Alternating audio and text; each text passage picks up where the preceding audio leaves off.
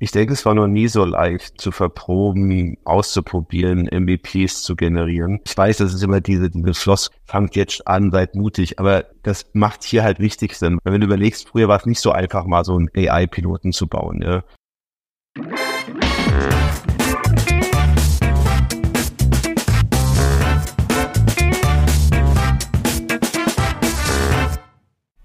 Herzlich willkommen zum Data Culture Podcast. Ich bin Carsten Bange, Gründer, Geschäftsführer von BARC und mein Gast heute ist Professor Peter Gensch. Vielen vielleicht schon bekannt.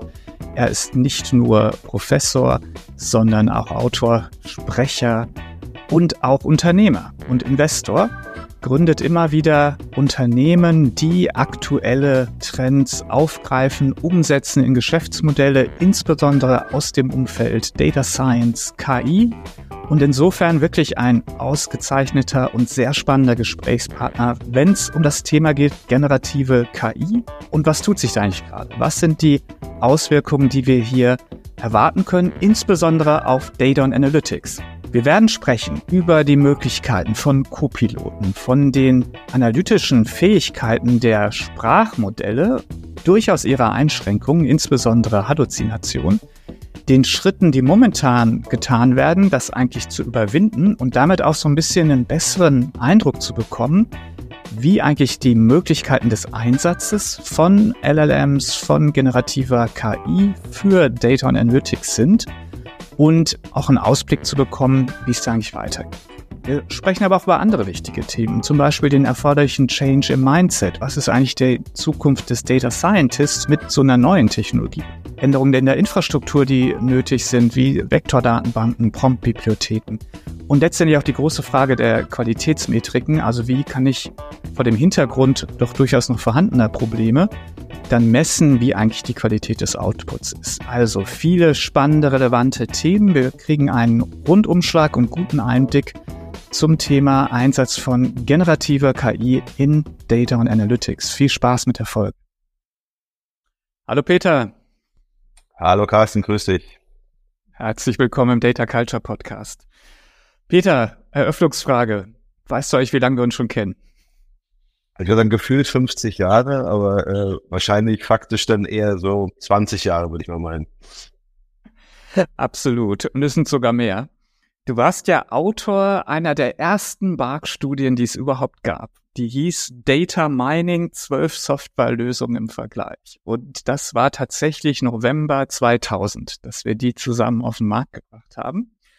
Warum erzähle ich das? Solange kennen wir uns nicht nur schon, sondern solange, ja, viel länger noch, begleitest du dieses Thema. Damals hieß es Data Mining, heute würden wir Data Science sagen und inzwischen jeder irgendwie Gen AI. Und ähm, solange, sag mal, haben wir da Berührungspunkte auch immer wieder gehabt, da Dinge gemeinsam zu tun. Und ähm, bist nach wie vor natürlich auch einer der gefragtesten Experten in dem Umfeld. Deshalb freue ich mich besonders, dass wir das äh, wieder aufleben lassen können hier und wollen uns heute über die Auswirkungen von Gen AI unterhalten auf Data und Analytics. Bevor wir das ganz konkret tun, vielleicht mal, sagen wir, 2000 Studie zu Data Mining, heute Gen AI. Was ist denn so in, in ganz, ganz kurz so quasi dein, dein Überflug über die Zeit? Was ist da eigentlich passiert in den letzten Jahren? Ja, vor allem ist begrifflich viel passiert, was den Hype angeht. Aber überlegt, ich meine, der Begriff Data Mining ist nicht mehr so vogue, aber letztendlich äh, war die Idee, große Datenmengen zu crunchen, mit intelligenten Analysen und Ergebnissen aufzuwarten. Das wollen wir heute genauso machen. Jetzt hat sich natürlich was immens geändert und das ist insbesondere die Rechenpower und die Datenmengen. Aber interessanterweise, wenn man sich mal so die Zeitachse anguckt, ne, das Ganze ging mal so in den 50er Jahren los, da haben selbst wir noch keine Studien gemacht. Ähm, dann kam so 80er, 90er Jahre in Unternehmen rein, Banken, Versicherungen haben das schon früh gemacht. Dann kam mit Sicherheit die Welle Data Mining, die wir dann aufgegriffen haben mit der, mit der Studie. Der nächste Game Changer war für mich das Thema Deep Learning. Ja, 2012 war das so, das war wirklich ein Quantensprung, aber eben noch nicht eine Volks-KI, wie wir sie heute haben. Es war immer noch ein bisschen nerdig, es war immer noch ein Expertenthema. Und jetzt haben wir natürlich das Thema Gen AI ähm, und ich sag mal ganz spannend, das Grundlagenpaper, übrigens von einem Deutschen geschrieben, dem Jakob Usgereit, 2017, also ein ganz, ganz junges Pflänzchen und ich überlegt, so vielleicht zwei Jahre gerade mal in der Industrie angekommen. Ähm, und ich glaube, das Spannende ist, und dann korrigiere ich mich so ein bisschen, es gibt schon ein paar neue Dinge, auch wenn die Methoden gar nicht so neu sind. Also wenn du mal guckst, Gen AI fusioniert eigentlich zwei Basistechnologien. NLP, ne, also wie kann ich mit Rechnern irgendwie Sprache verarbeiten, das geht zurück auf die 60er Jahre und letztendlich Deep Learning Architektur, neuronale Netze, das habe ich selbst schon während meiner Promotion Ende 90er Jahre ähm, genutzt. Aber in der Kombination machen die extrem spannende Sachen. Und der Unterschied und warum ich auch so geflasht bin, gerade von der jetzigen Zeit, ist, früher haben wir sehr viel, ich sag mal, Analysen gemacht, Datenpunkte klassifiziert, Prognosen gemacht. Aber wie der Name schon sagt, Gen AI, sie generiert etwas, die schafft etwas, die wird zu einem Produktions- und Innovationsfaktor. Und obwohl es Sprachmodelle sind, produziere ich nicht nur Text, sondern ich produziere Bild, ich produziere Videos und zudem auch jetzt Analysen. Und das finde ich ist schon ein Game Changer. Insofern ist, glaube ich, die ganze Euphorie, auch wenn da natürlich manchmal Blödsinn dabei ist, wenn die Bildreporter sagen, sie hätten Gott begegnet, als sie GPT vorgetestet haben, oder der Google-Entwickler meint, die hätten Bewusstsein entwickelt. Das ist natürlich alles Bullshit. Aber es ist wirklich, sage ich mal, ein Dampfmaschinenmoment. Es ist eine Revolution. Und Gen AI ist äh, gekommen, um zu bleiben. Da bin ich mir absolut sicher. Mhm, Glaube ich auch. Und äh, du hast es ja erwähnt, eben letztendlich diese Fähigkeit, was zu generieren. Primär momentan ja fokussiert auf textuelle Dinge, Bilder. Also was wir eher so im unstrukturierten Datenbereich jetzt mal aus einer Data Analytics Sichtweise ansiedeln würden. Aber jetzt eben ja auch die ersten Ansatzpunkte eben für Data Analytics. Und das ist natürlich jetzt in diesem Podcast hier besonders spannend, da mal ein bisschen genauer drauf zu legen. Lass uns mal äh, da loslegen. Was, was sind da so erstmal vielleicht die Entwicklungen, die wir sehen? Und dann auch sollten wir auf jeden Fall über die Auswirkungen sprechen. Was passiert denn da dann so wahrscheinlich in den nächsten Jahren? Ähm, lass uns mal, mal loslegen mit diesem, was ja häufig bei Gen AI erstmal da ist, ist ja eigentlich ein neues User Interface. Also diese Einfachheit der Bedienung. Und jetzt haben wir ja die ersten Softwareanbieter, die das auch angekündigt haben, die gesagt haben, wir nutzen das jetzt auch User Interface. Wie ist so, wie ist so deine Einschätzung dazu? Was, was ist, was steckt dahinter und wie, wie nachhaltig ist das? Nee, das User Interface ist der, der Erfolgsfaktor, weil es gar nicht so selbstverständlich gewesen, weil Sprachmodelle sind eigentlich gar nicht so gesprächig. Ähm, also das ist ein Sprachmodell, das ist eigentlich eine riesige Menge, das ist ein Korpus ne, von, von gecrawlten Daten, ähm, die ich äh, für Analysezwecke nutze. Das ist auch in der Tat nicht ganz so neu. Und ich glaube, was smart war, gerade von OpenAI Microsoft, ist genau dieses User Interface, dieses Chat Interface zu machen. Und damit hast du ja eigentlich den Zugang erst in die Öffentlichkeit gefunden, weil vorher war das nicht ganz so lustig, mit Sprachmodellen zu interagieren. Und darum ist, glaube ich, auch der Begriff der iPhone-Moment sehr richtig. Ne? Es ist ein neues User-Interface, eine neue Experience und es ist so einfach. Also ich meine auch das Prompting, ne? also wenn ich bei GPT-3 mir noch Gedanken machen musste, kann ich ja heute fast unstrukturiert natürlich sprachlich damit interagieren. Also ich glaube, das User-Interface ist das extrem Spannende. Und auch wenn es Sprachmodelle sind, ja, und natürlich per se dann auch contentlastig sind, war es naheliegend, dass die erstmal Content produzieren. Was aber, glaube ich, wichtig ist, ähm, dass Sprachmodelle auch Wissen repräsentieren, ja. Und dieser Wissensschatz wird immer größer. Ich nehme Podcast, wie unten vielleicht, ich nehme YouTube-Videos, die ich transkribiere und damit auch meine digitale Wissensbasis vergrößere. Und ich glaube, das ist das Spannende. Und wenn ich dann ein Interface habe, diese Wissensbasis zugänglich zu machen, dann wird das richtig spannend. Ich glaube, was ich in den, äh, den Projekten mit Sicherheit gelernt habe, dass dieses allgemeine Wissen der Sprachmodelle natürlich im Unternehmen nicht ausreicht. Du brauchst immer noch das unternehmensspezifische Wissen, das domainspezifische Wissen, was du initiieren musst. Ansonsten ist das, sage ich mal, nicht ähm, sonderlich ähm, sinnvoll. Aber dieser Zugang ähm, zu dieser neuen Technologie, die ist natürlich denkbar einfach. Ähm, seien das jetzt User Interfaces, dass ich prompte. Ich glaube, der Trend geht viel mehr dahin, dass die embedded sind, dass ich das gar nicht mehr merke, dass Sprachmodelle dahinter sind, weil da werden wir noch drauf zu sprechen kommen, dass ich eigentlich gar nicht mehr prompte, sondern das Ziel vorgebe und die generative KI weitgehend autonome Sachen für mich macht. Ja, aber heute haben wir natürlich, glaube ich, dieses User Interface noch ein Riesenthema, was eigentlich jetzt äh, das auch so, ähm, sage ich mal, zu einer Volks-KI gemacht hat. Mhm. Witziger Name, Volks-KI. Aber genauso ist es ja. Ne? Also wir haben viel mehr Leute, die Zugang finden. Ähm, die Nutzbarkeit ist deutlich erhöht worden. Wie sieht das jetzt aus in so klassischen Data Analytics-Themen? Da geht es ja mal primär um Zahlen. Und das ist ja so ein Thema, womit sich das System heute noch ein bisschen schwer tut, würde ich mal so sagen. Ähm, weil es ja tatsächlich erstmal auf Texten basiert. Wie ist da dein Blick auf das Thema? Genau, also es gibt auch immer schöne Beispiele, dass man zeigt, äh, wie PureGPT ist, wenn es um einfache Mathematik geht. Ähm, das ist richtig. Und jetzt komme ich aber jetzt zu meinem Punkt, warum ich es noch gebracht habe. Sprachmodelle repräsentieren über Wissen. Auch Wissen, wie ich Analysen mache, wie ich Daten aufbereite. Deshalb, selbst wenn das Modell nicht selber Analysen fahren kann, hat es das Wissen. Das heißt im Wesentlichen haben wir drei Aspekte. Ich kann über intelligentes Prompting, Chain of Thought Prompting, kann ich schon heute auch Sprachmodelle, ich sag mal, ein Stück weit analytisch nutzen. Ja, das ist hängt so ein bisschen mit der Kunst des Prompting zusammen. Spannender ist der Ansatz zu sagen, naja, liebes Sprachmodell, äh, du bist vielleicht analytisch nicht so gut, aber du hast eigentlich das Wissen, ähm, generier doch ein Python-Skript. Ja, und dieses Skript führe ich dann aus. Ne? Dann habe ich praktisch äh, nicht die analytische Power des Sprachmodells, aber praktisch ähm, das Brain-Sprachmodell sagt mir, was ein guter Code ist für ähm, eine KI-Anwendung. Und das dritte, und das ist jetzt sehr viel Grundlagenforschung, dass man Sprachmodelle zunehmend auf analytische ähm, Ziele hin entwickelt. Da sind wir heute noch nicht. Sprachmodelle sind per se erstmal Sprachmodelle, aber es gibt spannende Forschung, das ist ein Stück weit Grundlagenforschung, ähm, dass ich diese Modelle auch zunehmend direkt für analytische Zwecke nutzen kann. Ich denke da werden wir zwei, drei Jahre warten müssen. Äh, wahrscheinlich wollen die Zürcher nicht so lange warten. Insofern, ich denke, dieses Chain of Thought Prompting ist nicht ganz trivial. Ich glaube, die spannendste Sache ist wirklich zu sagen, liebes Sprachmodell, du hast ja Wissen, wie man Analysen fährt. Dieses Wissen möchte ich gerne nutzen. Ähm, Idealerweise ist das vielleicht nicht nur das allgemeine Analytikwissen, sondern das Wissen meiner Branche, meines Unternehmens, was ja irgendwo auch historisch dokumentiert ist.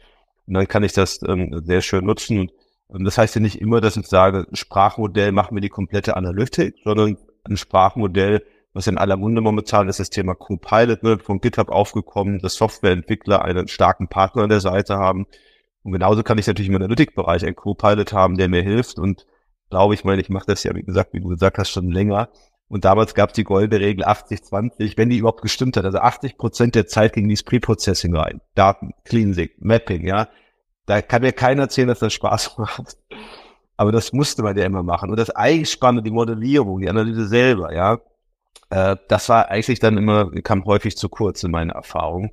Äh, das ist zwar immer noch so, dass wir nicht im, im Paradies leben, wo alle Daten, sage ich mal, wohl strukturiert äh, im Unternehmen sind, aber ich glaube, es ist deutlich leichter geworden, ähm, ähm, auch, auch äh, sage ich mal, sich auf die eigentliche Analyse zu beschäftigen. Warum nicht einen Co-Pilot zu haben, der mir, sage ich mal, diese lästige, ich nenne es jetzt mal Preprocessing im übergeordneten Sinne abnimmt, ja, damit ich eben mehr Zeit habe eigentlich für die wirklich anspruchsvollen Tätigkeiten. Und ich glaube, das ist ein ganz schöner Move, ähm, um, um Co-Pilots einzusetzen. Und da bin ich auch nicht in der Problematik der Qualitätssicherung. Das ist ja noch ein wichtiger Punkt, auf den wir hier zu sprechen kommen.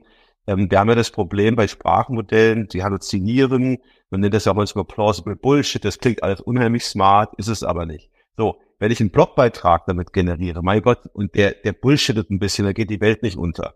Wenn ich aber ein Marketing-Mix-Modeling jetzt mit generativer AI mache und ich stecke äh, eine Million in den falschen Kanal, dann kann das schon ärgerlich sein. Und darum sage ich mal, bevor ich vielleicht so ein Modell wirklich die Analyse autonom ohne Human in the Loop machen lasse, ist, finde ich, der Co-Pilot eine schöne Vorstation zu sagen, ich bin noch im Driver Seat bei der Analytik, bei der KI, aber ich nehme einen Co-Pilot, der mir viel, viel lästige Arbeit abnimmt. Das ist für mich die erste Stufe. Ich glaube, die zweite Stufe ist, wenn wir es schaffen, die Qualität besser zu sichern und ein höheres Vertrauen in die Modelle haben, ich glaube, dann ist es eine Frage der Zeit, dass ich dann auch wirklich komplette BI, Analytic, KI ähm, Prozesse an die, an die Systeme abgeben will. Ja, absolut. Okay, da waren jetzt ein paar spannende Sachen drin, wo ich gerne noch mal ein bisschen rein drillen würde. Das erste ist, ähm, das, was du so als zweiten Weg skizziert hast, sehe ich genauso. Das ist eigentlich das, was heute schon geht, wo man eigentlich so den besten Ansatzpunkt, glaube ich, hat, zum Thema, wie jetzt eigentlich Analytik mit Sprachmodellen funktionieren kann. Und ich glaube, eines der, der sichtbarsten Beispiele ist das, was OpenAI auch jetzt öffentlich ja noch äh, hat, gibt schon länger, heißt Advanced Data Analysis und sieht ja äh, praktisch so aus, du hast eine, eine Daten, ich glaube, momentan geht nur was in Excel oder CSV oder sowas, egal, auf jeden Fall, du lädst die hoch und dann kannst du quasi Fragen stellen gegen diese Daten. Ja, und das ist schon ziemlich beeindruckend, finde ich. Was im Hintergrund aber genau passiert ist, dass letztendlich Python generiert wird.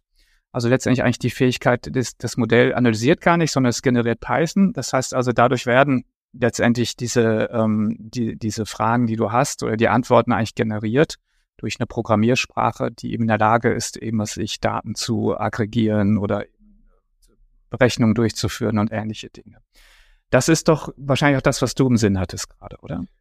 Genau, wobei sie jetzt nicht nur, sage ich mal, klassisch äh, Prozesse unterstützen, ich sage, ich mache jetzt eine Regression oder sagt er, pass mal, du musst das machen, jedes machen. Also er führt mich durch solche Sachen. Das äh, früher war das auch übrigens noch ein Plugin, ne? Diese Advanced Analytics inzwischen ist bei GPT ähm, integriert. Das äh, mache ich das ähm, ähm, über das über das Prompting. Aber was ich so spannend finde, dass ich auch proaktiv sage, da, guck mal, es gibt Benchmark-Daten, nimm die doch mal.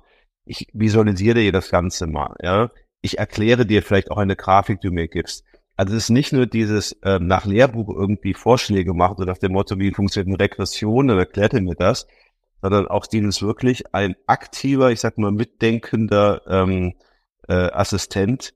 Ähm, das hat mich wirklich beeindruckt. Ähm, ich habe das auch in Studentenprojekten gemacht, ähm, als es noch sehr frisch war, ähm, wo wir dann Attributionsmodelle, also wie mache ich einen richtigen Marketingmix, und der dann auch mit Vergleichszahlen kam, mit Benchmarkzahlen kam, der hingewiesen hat, der Grafikvorschläge gemacht hat, wie visualisiert man am besten diese Ergebnisse, dann diese Grafiken auch noch interpretiert hat und beschrieben hat.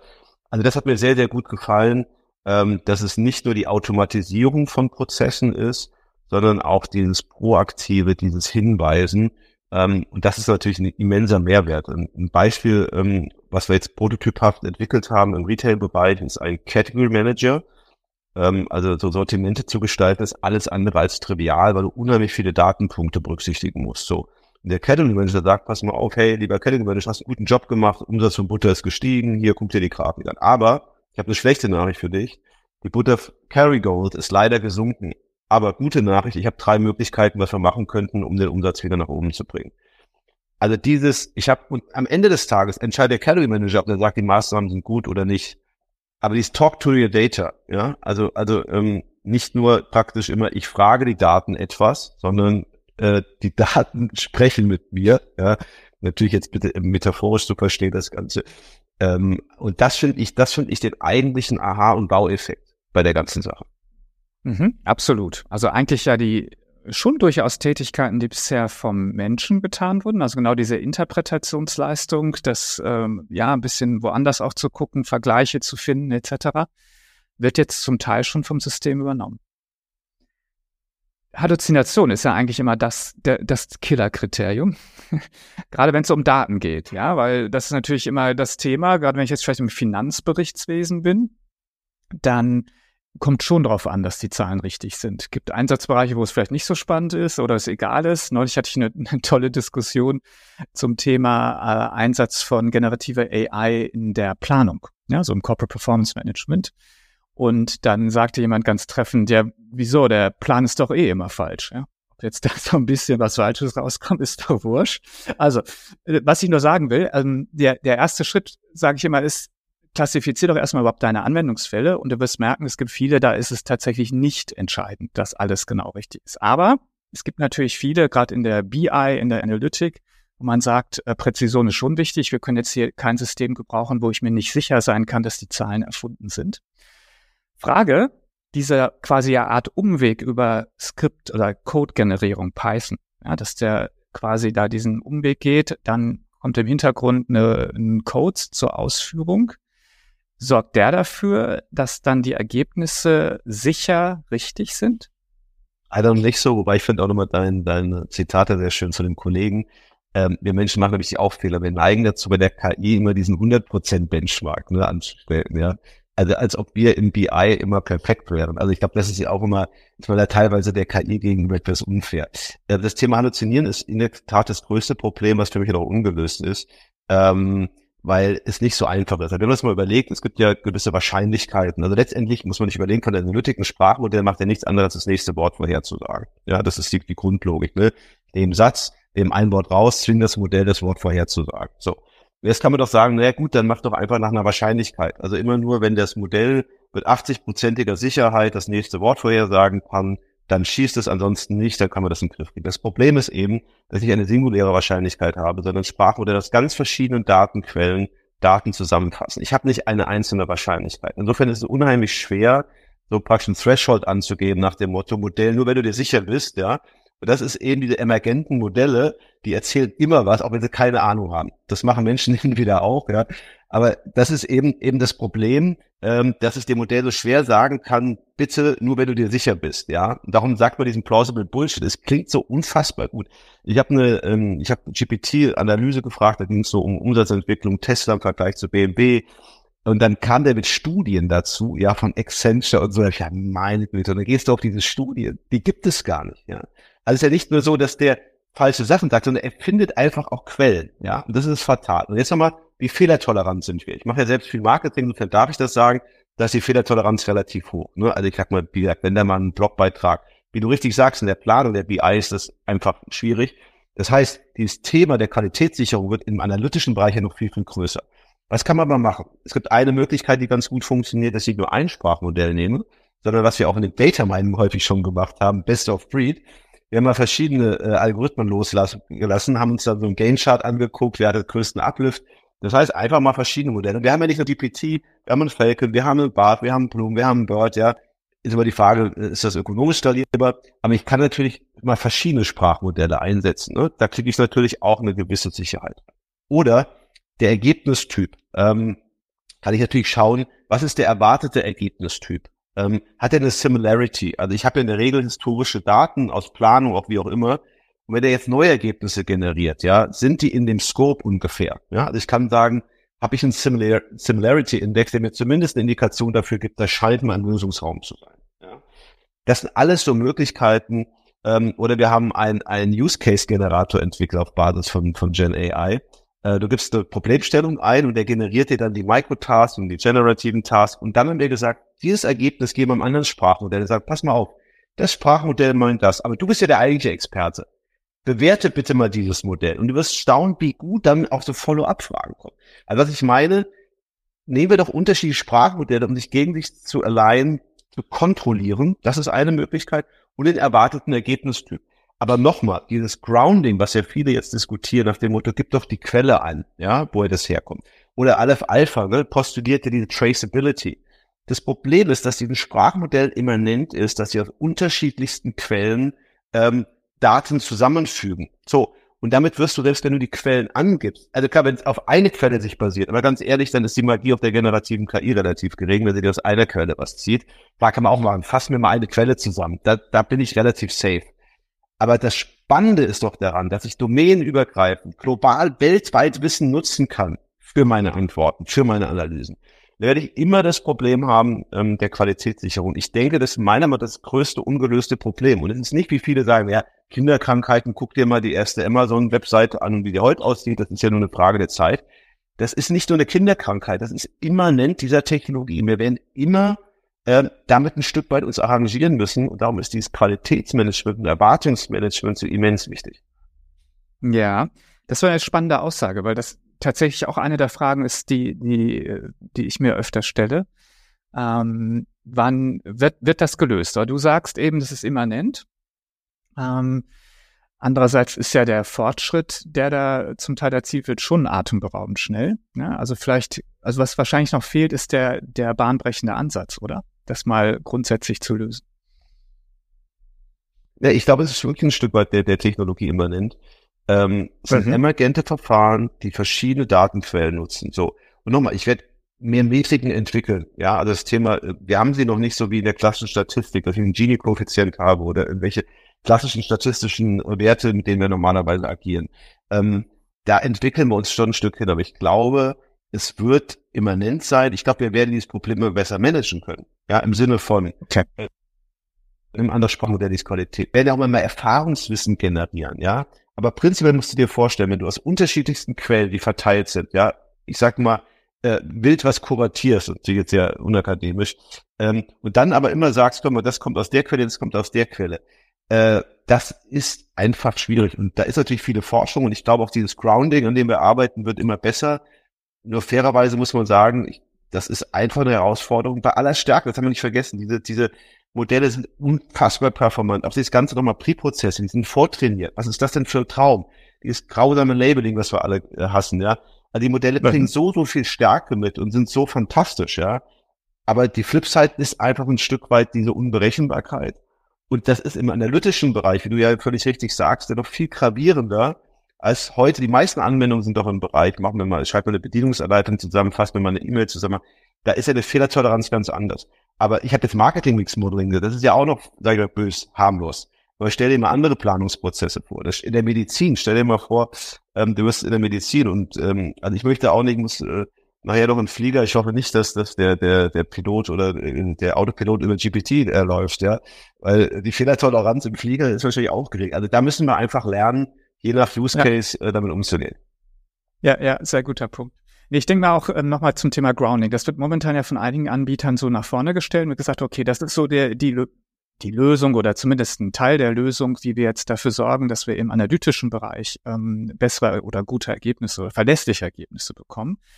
Aber ich denke immer, das kann es ja ähm, nicht, nicht wirklich die letzte Lösung sein, weil ähm, Grounding heißt ja, ich sorge dafür, dass die Daten, die in meinem Output stehen, tatsächlich in den Quellen irgendwo drin sind. Das ist ja schon mal ein Schritt nach vorne. Nur Analytik oder Analyse heißt ja, dass ich neue Informationen kenne. Das ist ja das mhm. Wesen Analytik, weil sonst mache ich ja nur Reporting. Ja, also Analyse heißt ja, ich nutze Methoden, um dann neue, ähm, neue Informationen zu generieren. Und da denke ich mir, okay, ähm, neue Informationen können die generieren. Das ist ja gerade der Gag, warum die ja auch so faszinierend sind. Aber genau da fangen sie ja wieder an zu halluzinieren. Also insofern würde ich da dann die Gefahr sehen, solange ich jetzt da nicht dann wirklich nur mathematische Methoden zum Beispiel einsetze, die über äh, Python von mir aus gecodet wurden, ähm, da kann ich mich wahrscheinlich ziemlich gut drauf verlassen dann. Aber sobald das Ding dann doch anfängt selber eben zu analysieren, dann habe ich doch wahrscheinlich wieder genau das Problem, dass ich mich nicht verlassen kann. Absolut, absolut. Wobei dieser Grounding ja schon erster Schritt ist, damit das nicht passiert, was ich gesagt habe, dass halt irgendwelche Studien erfunden werden oder irgendwelche Daten vielleicht erfunden werden. Also ich kriege ja. Grounding, wie der Name schon sagt, oder ich ground das Ganze dann schon ein Stück weit. Aber es äh, äh wird immer noch die Gefahr, wie du beschreibst, völlig richtig. Wenn du im analytischen Bereich die dann loslässt, dann, dann kann da wieder Blödsinn rauskommen. Und das äh, da eine Arbeit, weil ich meine, auch das Thema äh, Analytik Sprachmodell ist ja ein ganz zartes Pflänzchen. Also ich würde sagen, das, das beschäftigt mich jetzt in die ersten Forschungsteams jetzt vielleicht ein Jahr mit. Aber ich glaube, das werden wir auch zunehmend besser in den Griff kriegen. Und dann werden natürlich die Grenzen äh, immer mehr immer verschwinden. Also wenn ich heute, machen das ja noch Umsatzprognosen, ne? da würde ich sagen, ich mache immer noch mit klassischer KI äh, Umsatzprognosen. Ja, das ist verlässlicher.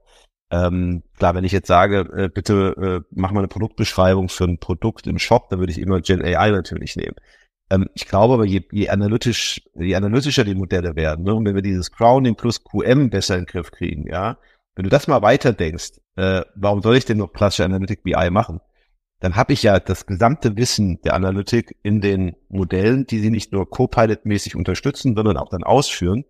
Im Modell prämisslich kriegt man natürlich das, das, das Qualitätssicherungsthema hin. Ja?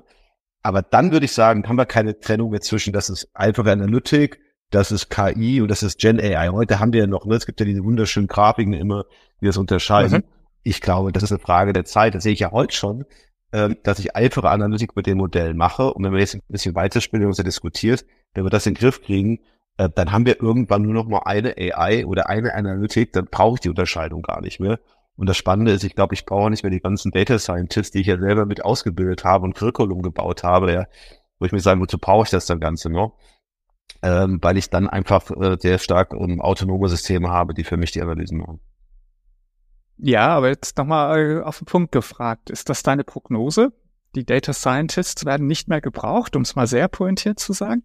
Nein, es, die werden, ähm, ich glaube, der, der Arbeitsschwerpunkt wird sich verändern. Ne? Also ich hatte ähm, letztes Jahr in Berlin äh, das große Glück, mit ganz vielen ähm, extrem talentierten Data Scientists äh, äh, zusammenarbeiten zu dürfen, die jetzt im klassischen Bereich kamen. Und für die war die generative KI sowas von neu. Ja?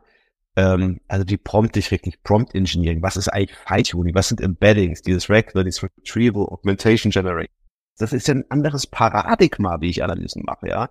Und ich glaube, diesen Change und die, die wachen und guten Data Scientists, und die waren glücklicherweise dabei, die sind so neugierig und sagen, ja, das will ich lernen, weil letztendlich brauchen wir heute noch beide Welten, ja.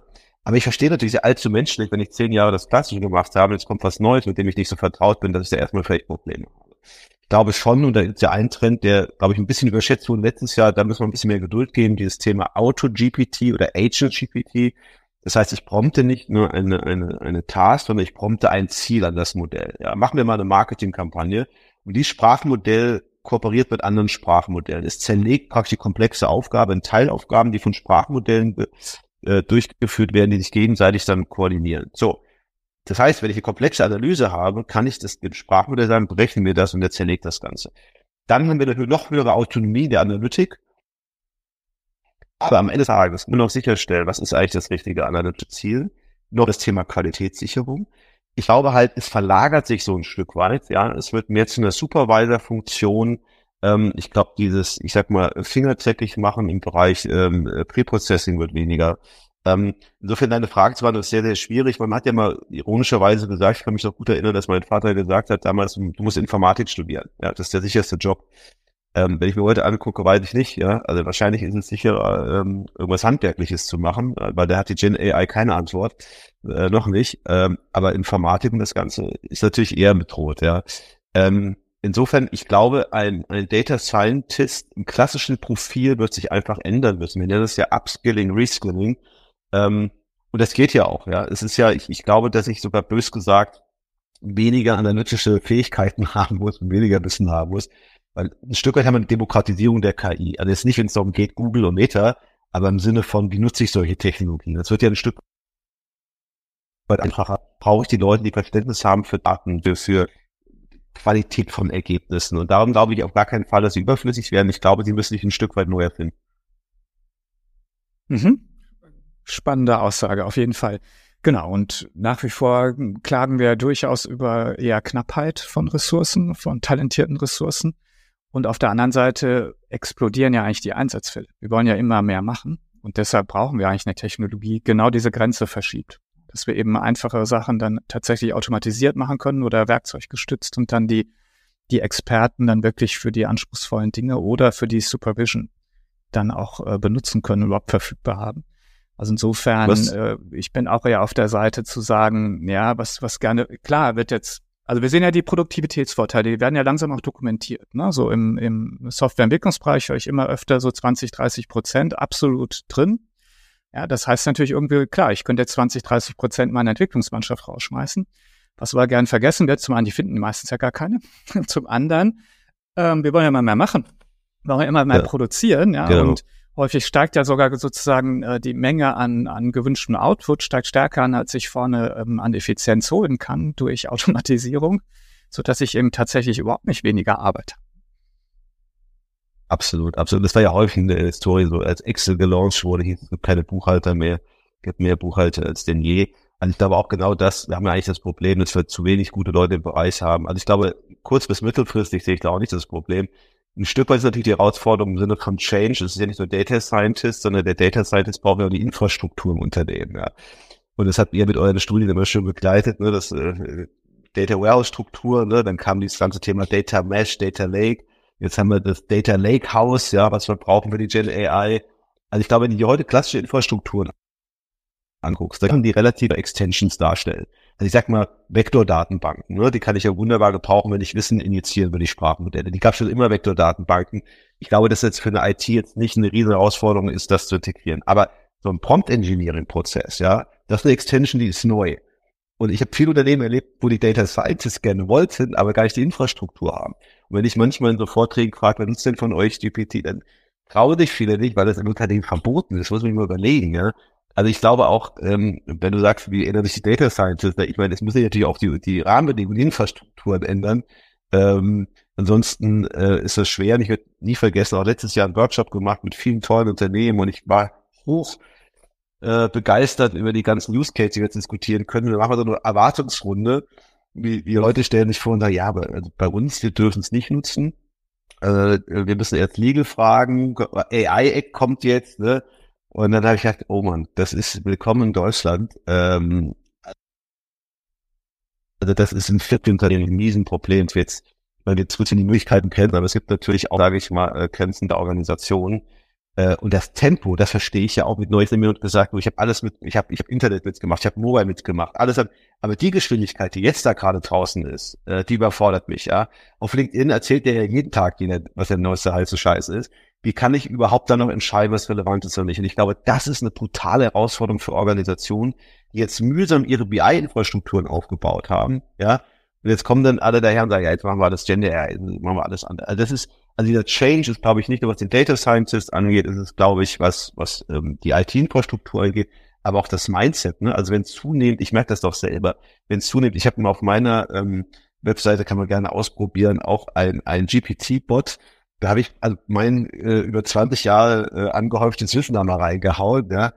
Der, der gibt halt bessere Antworten zum Teil als ich. Ja, dann, dann denkst du auch mal, das ist doch jetzt, ja, ist doch irgendwie dumm, ja. Also da kommt natürlich schon ein Bereich, auch Change in der Organisation, äh, wenn Systeme zunehmend ähm, Entscheidungen übernehmen. Der hat Sascha Lobo sagt das immer neulich, wenn wir die, die Handlungssouveränität nicht mehr haben oder was macht das mit, mit uns Menschen der Verantwortung? Also insofern klar, wir haben heute einen Fokus auf, auf Data Science, aber ich glaube, dass, dass dieser Change halt weitreichend sein muss, ja, ähm, damit ich eben auch diese Technologie voll entfalten kann in den Unternehmen. Absolut, absolut. Und diese äh, zum Thema Geschwindigkeit gibt es ja diesen tollen Ausspruch, ja, wenn du äh, ja, es ist so schnell wie nie zuvor, aber du musst halt dir klar machen, es ist auch so langsam, wie es nie wieder sein wird. Ne? Und äh, das trifft's halt eigentlich. Ja, es wird nur noch schneller. Und insofern ist das vielleicht auch so ein Takeaway. Ähm, wer sich da noch nicht intensiv mit beschäftigt, der sollte es dringend tun. Und zwar jetzt auch ähm, in dieser Data and Analytics Community, glaube ich, gibt es so zwei Themen für mich. Das eine ist, ähm, es gibt schon unglaublich viele Use Cases, die ich machen kann, wo es eben nicht auf Präzision ange ankommt, ja, wo die Daten nicht genau sein müssen. Und das wäre, finde ich, so ein Impuls, dass man sagt, ja, aber guck trotzdem mal hin, ja, auch wenn, ja, ja, der Report wird da morgen nicht rauskommen, weil du da brauchst du weiterhin genau richtige Zahlen und die brauchen wir mit der klassischen Infrastruktur. Aber äh, es gibt halt viel rundherum und daher lohnt es sich echt hinzugucken. Und das zweite ist, ähm, in diesem, in diesem Bereich, gerade in dem klassischen Bereich, du hast den, das Thema Co-Pilot erwähnt und da würde ich jetzt gerne noch mal ein bisschen weiter einsteigen. Ähm, da kann es eben unterstützen und zwar auf allen Ebenen der Architektur sage ich immer. Ja, das ist so, wenn man mal reinguckt, ja, wenn ich quasi von den ersten Schritten, die ich unternehme, um Daten in Quellen zu untersuchen oder zu, zu bewegen und zu transformieren, ähm, an allen Stellen gibt es ja tatsächlich Ansatzpunkte. Wie, wie siehst du das? Oder vielleicht kannst du in diesem Co-Pilot-Bereich nochmal einen kleinen Überblick geben, wenn wir jetzt mal weggehen von der Analyse, weil da haben wir jetzt ja wirklich viel drüber gesprochen und glaube ich auch sehr gut beleuchtet, mhm. was geht, was nicht geht und wie so ein bisschen der Ausblick ist. Aber nochmal Nachricht ist ja, es gibt ja noch mehr was wir da tun in mhm. der Data und Analytics. Genau, ich habe das ja so ein bisschen salopp mit Pre-Processing beschrieben, also vom Data Cleansing, äh, Data Mapping.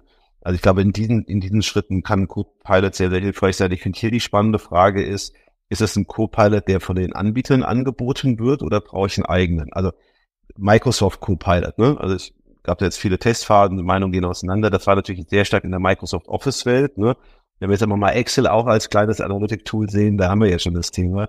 Äh, oder Power BI, ähm, ist immer die Frage, ähm, wenn ich jetzt mein Pre-Processing mache mit dem Copilot, ne, also nehmen wir so Data Cleansing und Labeling, also ich denke, das kannst du auf allen Ebenen äh, nutzen.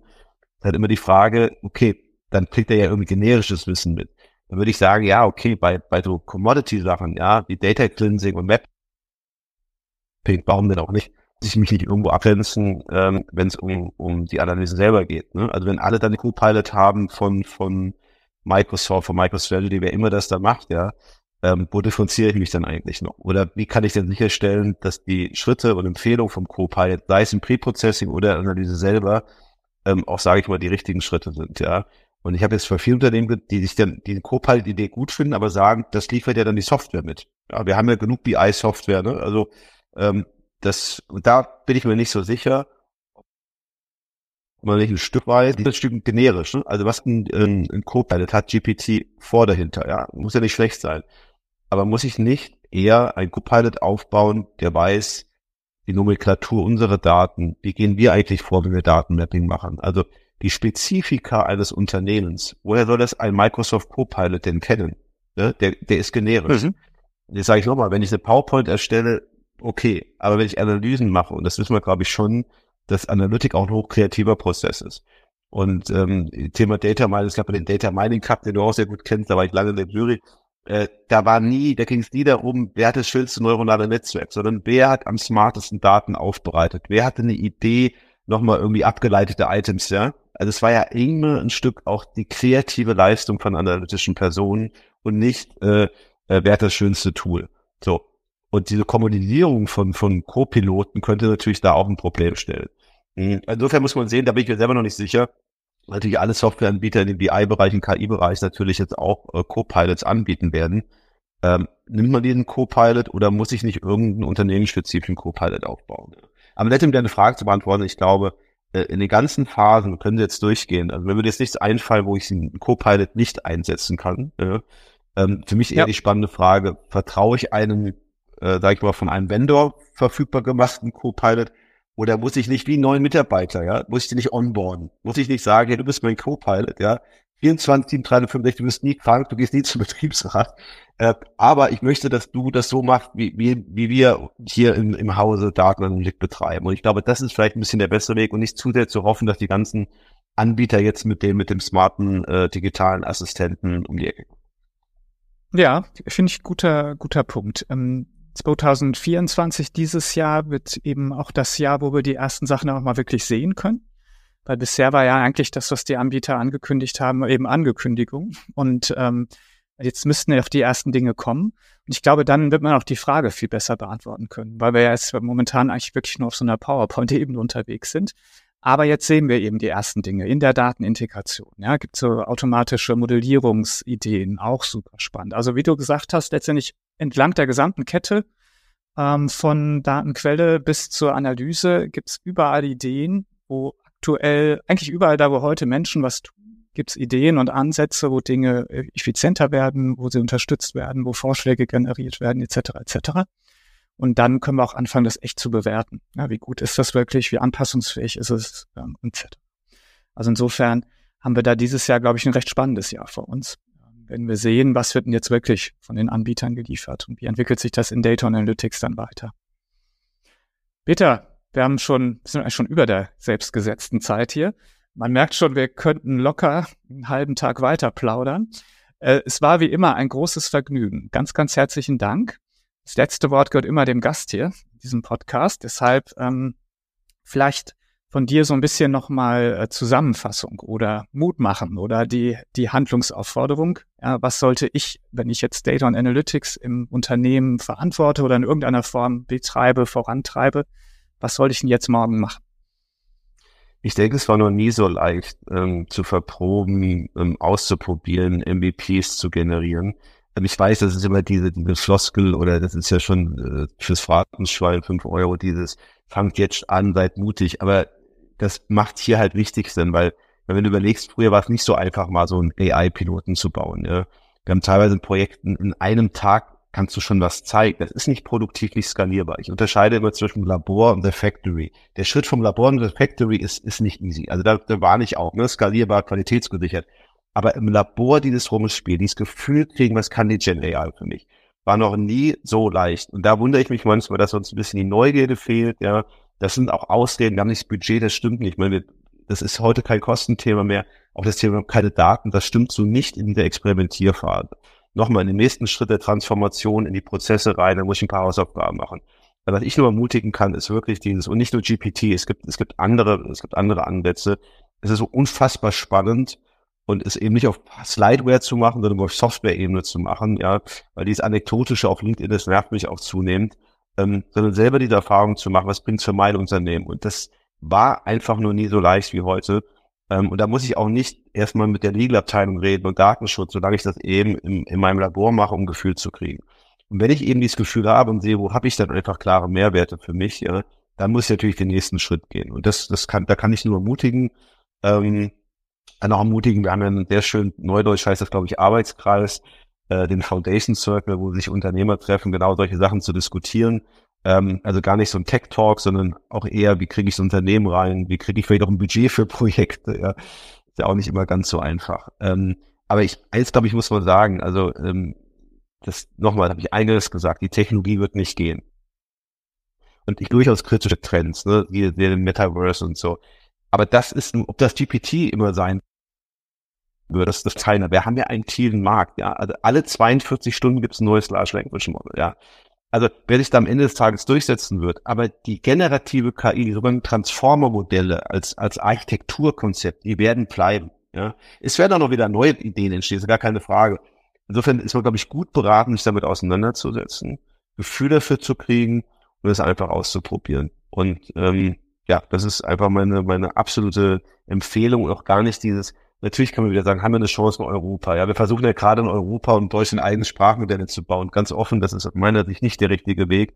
Wir sollten das, was da sind, einfach professionell nutzen.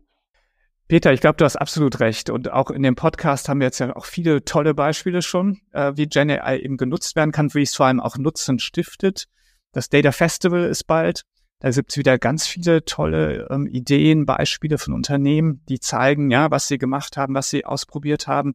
Aber eben auch, was es dann wirklich für Nutzen stiftet. Weil das ist, glaube ich, jetzt genau der, die Phase, die wir haben.